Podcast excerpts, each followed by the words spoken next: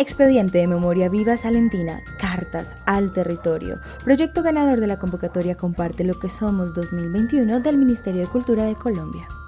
Juan Carlos Berrío Galvis es un portador de conocimientos salentinos y nos cuenta algunas de sus experiencias y aportes en torno a la tradición oral y la cultura salentina, en articulación a la importancia de encontrar espacios y rutas de acción para este patrimonio vivo. Hablar de la tradición oral te empiezo eh, contestando la pregunta con un ejemplo.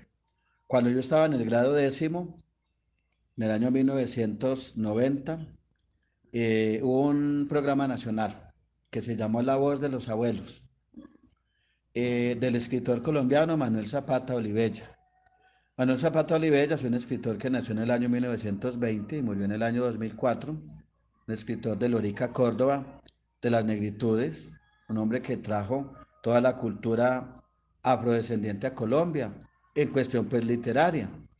Entonces, él lanzó a nivel nacional un programa que se llamaba La Voz de los Abuelos.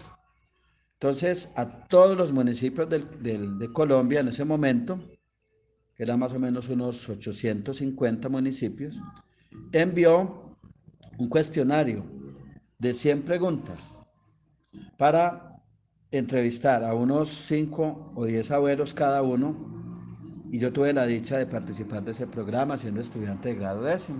Yo entrevisté 5 abuelos, 5 abuelas. Entonces los abuelos me contaban precisamente todo, porque las preguntas tendían a esto, hablar de las comidas, de las tradiciones, cómo se conoció con la abuelita, cuántos años llevaban, la mayoría llevaban entre 45 y 60 años de matrimonio. Entonces ellos contaban todo esto.